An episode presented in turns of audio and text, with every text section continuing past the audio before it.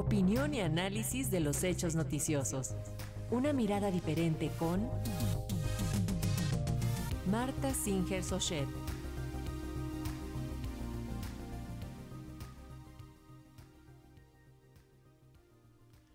Y el enfrentamiento entre el INE y el gobierno federal se da por el desacuerdo con el llamado Plan B de la reforma electoral.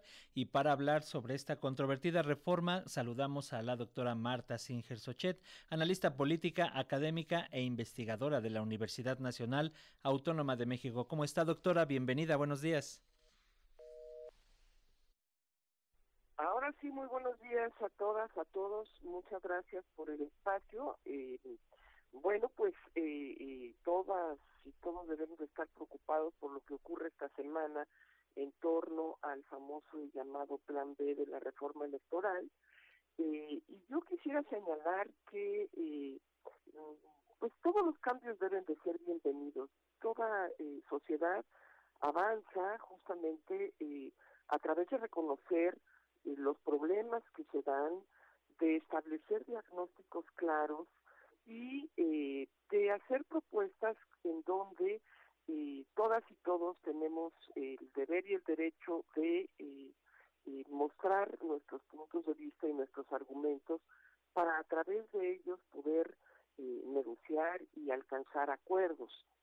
Desafortunadamente, la reforma electoral que está en debate ha sido producto de un, un batirillo y se ha convertido además en una bandera electoral, es ahora el, tema sobre el cual el secretario de Gobernación pues está poniendo, me parece, o esa es la, la impresión que da en todas sus eh, participaciones, está poniendo, como se dice, todos los huevos en una sola canasta, eh, eh, está apostando el todo por el todo a que esta reforma electoral eh, tiene que pasar y esa eh, será, eh, digamos, su gran bandera de triunfo para colocarse en el eh, imaginario colectivo como un candidato sólido al proceso electoral. Y me parece muy grave y lamentable que así sea, eh, por muchísimas razones. La principal es que no es una buena reforma electoral la que nos están proponiendo.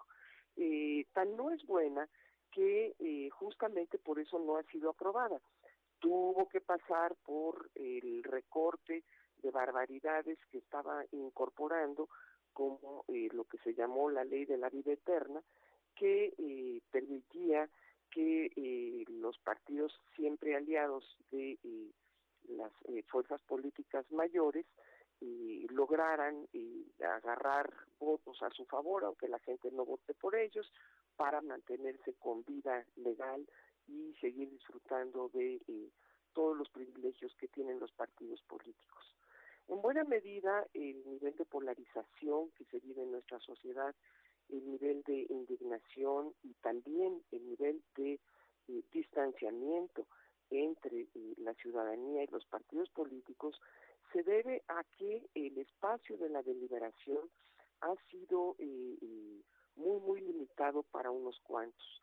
Y eh, pues ahora para más todavía, porque eh, el Partido Morena, que es eh, mayoría en el Congreso, se ha resistido a eh, hacer valer su papel de mayoría para acercarse a la sociedad y para eh, desde ahí construir acuerdos.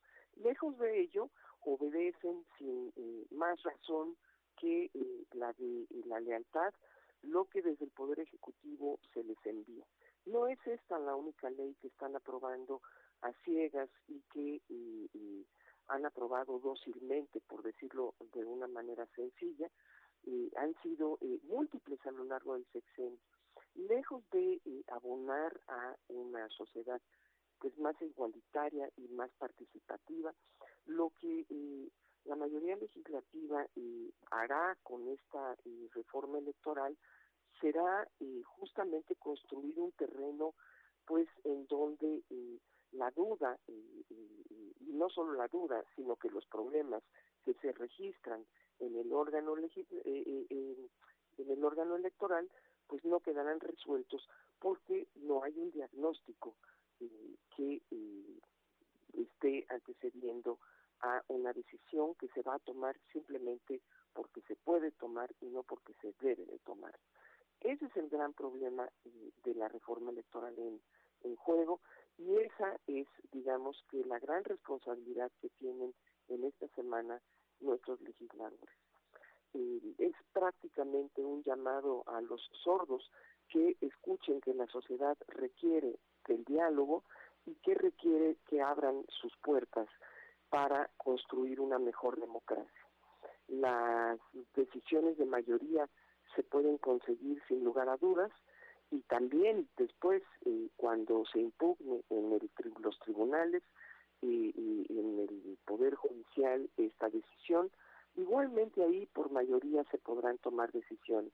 Sin embargo, estas no estarán emanando del pueblo y si al gobierno lo que le interesa es escuchar al pueblo, pues esta es una oportunidad nuevamente. Muy buenos días a todas y a todos. Bueno, vamos contigo, ya estás. Gracias. Perfecto, doctora. Muchas gracias por este comentario. Vamos a permanecer en sintonía y pendientes de qué es lo que ocurre con esta discusión de la reforma. Un abrazo. Hasta pronto, muy buenos días. Hasta pronto.